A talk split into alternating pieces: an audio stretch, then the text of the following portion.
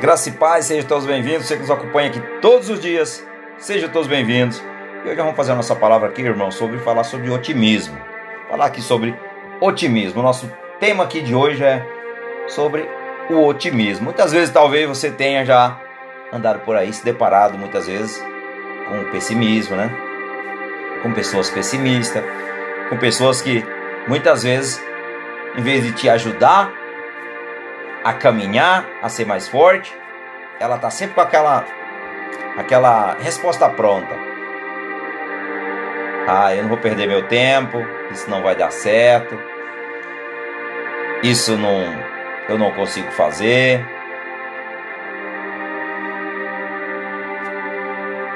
Isso tem muito, irmãos, tem muito. Muitos, muitos. Aqueles que chegam para te encorajar são raros. Tem pessoas realmente que são otimistas. Mas nós vamos falar aqui nossa palavra hoje.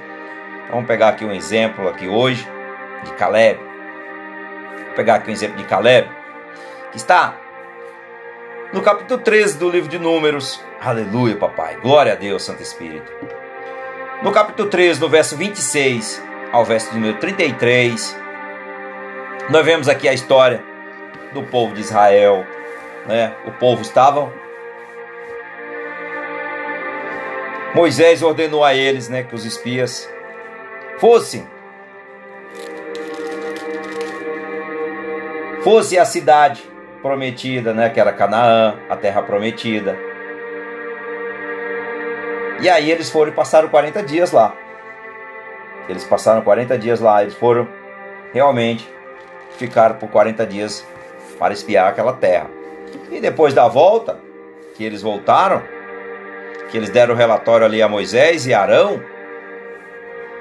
E aí nós vemos realmente que hoje nós estamos vivendo dessa forma. Mas nós temos alguns exemplos também na Bíblia que nos encoraja também. Nos encoraja a ser otimista. Se nós pegarmos o caso de Paulo, o apóstolo Paulo, em sua carta aos Filipenses, no capítulo 4, no verso 13, o apóstolo Paulo diz que Jesus é a nossa força. Ele é realmente a nossa força. Sem Jesus, não caminharemos. Aleluia, papai. Sem Jesus, nada dá certo na nossa vida. E outra também, o rei Davi. Na verdade, Davi Se colocou, ele nem era rei ainda, irmãos. Mas ele falou: Eu vou lutar. falou a Saul: Não, eu irei lutar. Que está aqui em 1 Samuel, no capítulo 17, no verso número 37. Eu lutarei com esse, essas pessoas que estão nos afrontando, afrontando o meu Deus. Além de afrontar o povo de Israel, ele falou que esses esse adversário estava afrontando era o nosso, o nosso Senhor, o nosso Deus, o grandioso, o grande eu sou, o grande Yahvé. E para desafiar o Senhor. Mas Davi não temeu. E foi isso que ele fez. Ele sabia que Deus era com ele. E outro exemplo também é de Jonas. Jonatas, também no, em 1 Samuel, no capítulo 14 no verso número 6. Outro exemplo de otimismo. Mas hoje eu vou usar aqui Caleb para nos mostrar que o otimismo vence vence a negatividade. Há um homem que se destaca como um homem de otimismo. Caleb. Os filhos de Israel estavam se preparando para entrar na terra de Canaã. Mas antes, eles, no caso Moisés, enviaram os espias. Mas existia um homem que era um líder, ou seja, há um homem que era um líder de entre cada tribo para espiar a tribo de Israel. Eles eram vários. Então, eles foram para a terra de Canaã aqui em Números, que está no capítulo 13, do verso 18 ao verso 20. E eles foram espiar e depois o retorno, né, eles retornaram, que está aqui no capítulo 13, do verso 26 ao verso número 33, o relatório dos espias a Moisés. E no meio do pessimismo dos outros espias, enquanto eles murmuravam, né? Ah, nós não vamos, não tem como nós vencer, lá existe uma terra que devora homens e também tem os gigantes lá, né? Que está aqui no verso 33. Que era o descendente de Enoque. Éramos. Que era o descendente. E nós, e eles falaram assim, irmãos, ó. Veja. Como que é o pessimismo. Eu me sinto um gafanhoto diante daquele gigante. E aos olhos dos gigantes também. Mas aí nós esquecemos. Quem prometeu a terra? Foi Deus. E quando Deus promete, Ele honra. Porque nós temos um Deus de promessa, nós temos um Deus de batalha. E aqui Caleb. Se acovardou não. No meio de todos os outros, né, do pessimismo dos outros espias que andavam com ele, seus irmãos, Caleb disse: Podemos E nós podemos todas as coisas quando está sobre a vontade de Deus, quando está sob o seu domínio, sob o seu controle. Isso aqui Caleb acreditava, porque ele sabia do que Deus já tinha feito lá atrás, né? Tirou eles do, do, do da escravidão do Egito, enviou dez pragas, abriu o mar, afogou os seus adversários, Alimentou no deserto, Senhor, esse povo. Aquecia de noite, colocava uma nuvem de dia para que o sol protegesse do sol, protegia suas vestes, as suas sandálias, né, nos seus pés. Alimentou, deu de beber, cuidou. E essas pessoas ainda não tinham gratidão no coração pelo que Deus tinha feito na vida deles. Veja o que, que se torna uma pessoa ingrata. Veja o que se torna uma pessoa incrédula, sem fé. Então Caleb se posicionou: podemos. E havia um monte de razão para, não, para ele não estar otimista, irmãos. Se nós vemos aqui, primeiro, o tamanho do gigante que viveu lá naquela terra a terra que devoravam os seus moradores. A maioria disseram que não poderiam. As pessoas acreditaram, na maioria deles falando: não, nós não podemos ir. Os filhos de Israel queriam ainda apedrejar Caleb, Caleb Josué. Estou citando aqui hoje Caleb, mas Josué também faz parte também. Mas hoje eu vou usar aqui Caleb. Aqui em Números 14, no verso número 10. No entanto, Caleb ainda disse que nós podemos. Então nós podemos tudo naquele que nos fortalece, que é o nosso Deus Altíssimo, Deus soberano, glorioso, o guarda de Israel, o Deus que criou todas as coisas. Amém? Glória a Deus. Então, mas o otimismo de Caleb não era um otimismo cego. Tinha motivo de sobra para estar otimista. Ele tinha. Por quê? A força de Israel, que está em Números, no capítulo 1, verso 46, o tamanho da, do exército, a quantidade de pessoas que podiam lutar. Porém, essas pessoas não queriam lutar. Mas mesmo assim ele falou: não, nós somos muitos, nós vamos lutar sim. Se não quiser, eu vou, né? Estou disposto a conquistar essa terra e nós vamos vencer. No entanto, não é só isto.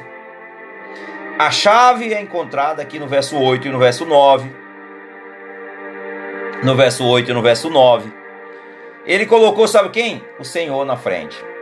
Ele disse: Se o Senhor se agrada de nós, então nos fará entrar nesta terra e dará a nós é uma terra que emana leite e mel. E no verso 9 diz: Somente não sejais rebeldes contra o Senhor e não temais o povo dessa terra, porque como porque como pão os devoraremos a proteção deles se foi, mas o Senhor está conosco e não temais. Então aqui Caleb se lembrou que ele tinha um Deus todo-poderoso. Então, tu está passando por lutas, lembra que tu tem o teu Deus, coloca o teu Deus acima das tuas lutas, do teu gigante aí. Porque é assim que nós vencemos nas nossas batalhas diariamente. E uma breve declaração das consequências sofridas por Israel. Isso aqui, meus irmãos, é muito importante quando nós estamos na desobediência.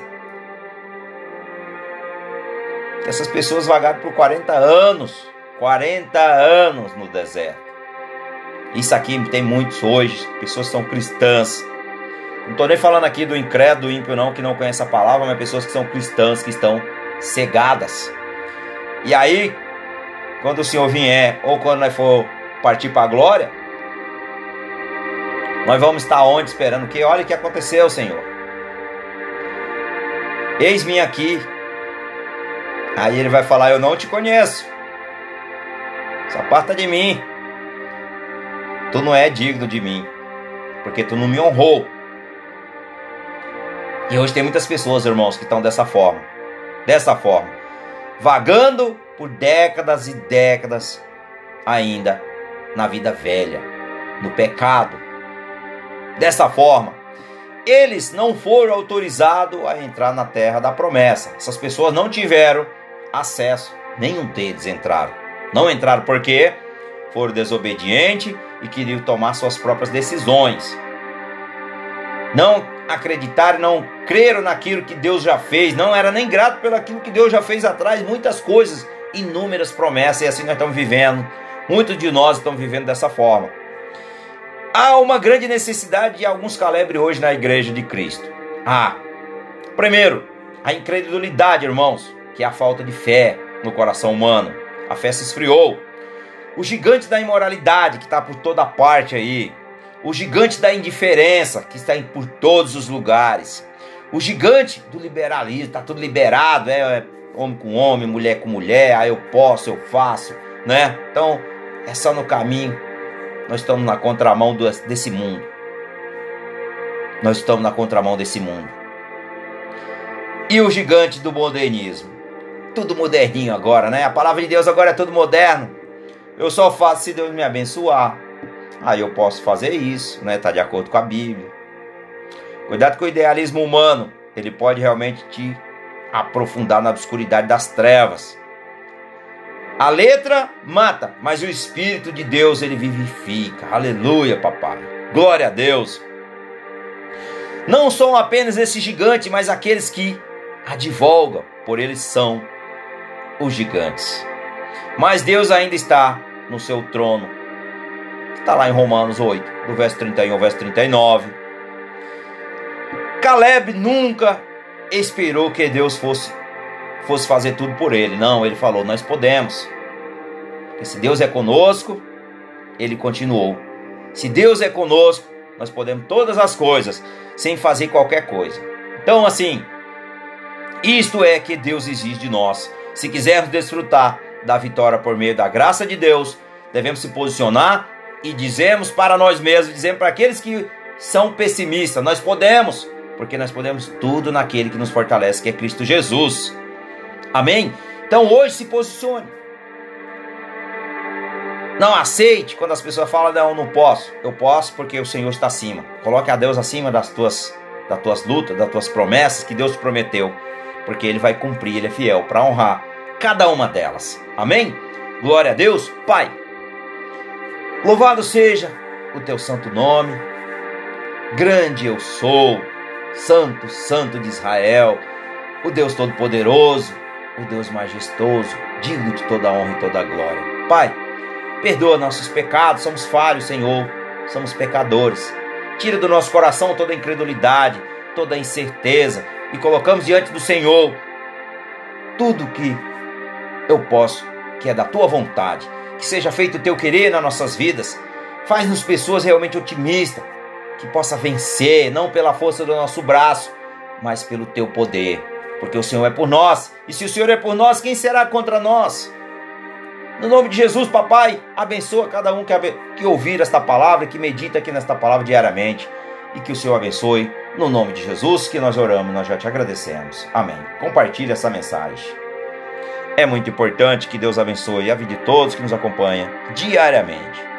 Glória a Deus.